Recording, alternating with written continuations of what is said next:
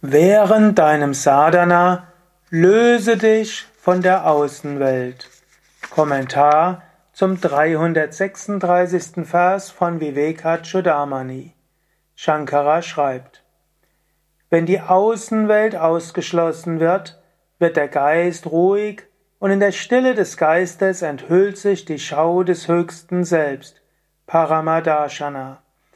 Wenn das höchste Selbst vollkommen verwirklicht wird, reißt die Kette der Wiedergeburten ab. Daher ist der Ausschluss der Außenwelt der erste Schritt auf dem Weg zur Befreiung.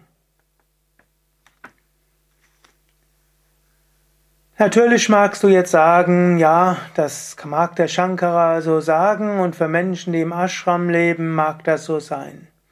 Oder ja, ich habe aber Verpflichtungen, ich kann jetzt nicht in Himalaya gehen und ich kann auch nicht zu Yoga Vidya Bad Meinberg gehen. Mag ja stimmen. Aber du hast Zeiten, wo es möglich ist. Und da sei ganz besonders engagiert, dich nicht mit der Außenwelt abzugeben.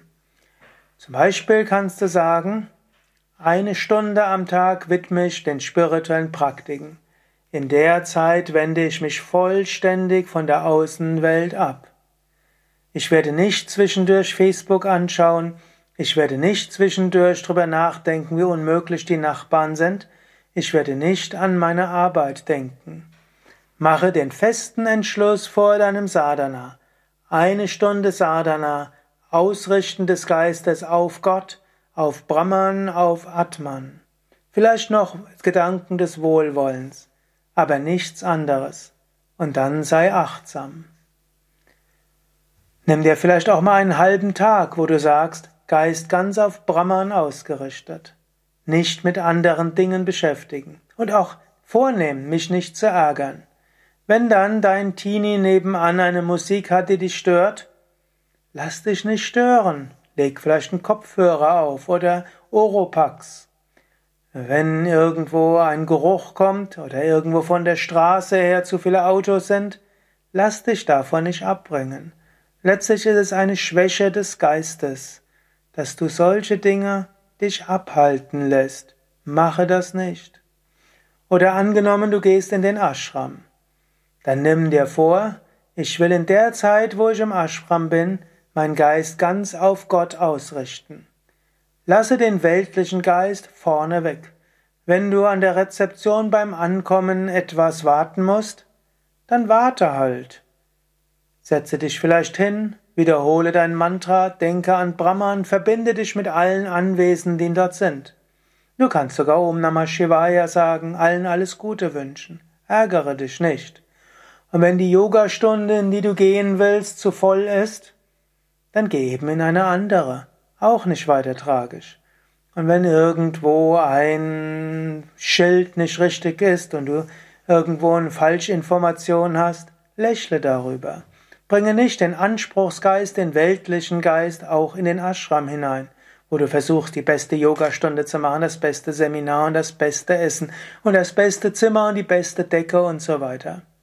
Vielleicht braucht dein Körper irgendeine Bequemlichkeit, gerade wenn du ein gewisses Alter hast, gib dem Körper, was er braucht.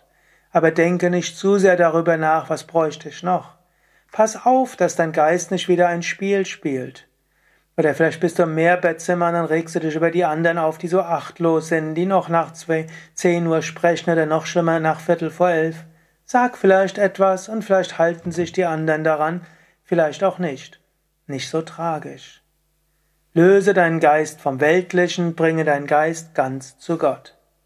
Nimm dir immer wieder Phasen, wo du sagst, hier löse ich meinen Geist vom Äußeren. Ich bringe meinen Geist ganz zu Brahman.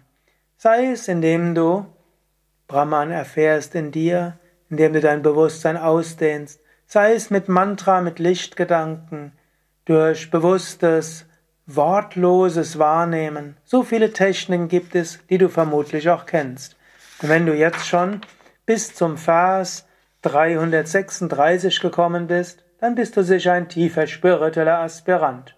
Und selbst wenn du zufällig jetzt mal hier reingehört hast und das das erste ist, was du vor mir hörst, wenn du immer noch nicht weggeklickt hast, bist du vermutlich auch ein tiefer spiritueller Aspirant. und dann kennst du schon einiges. Setze es um, nutze es.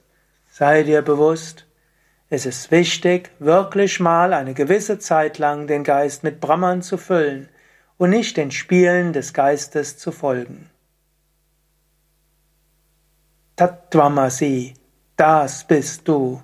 Satchidananda Svarupaham, deine wahre Natur, Sein, Wissen, Glückseligkeit, Atta, jetzt.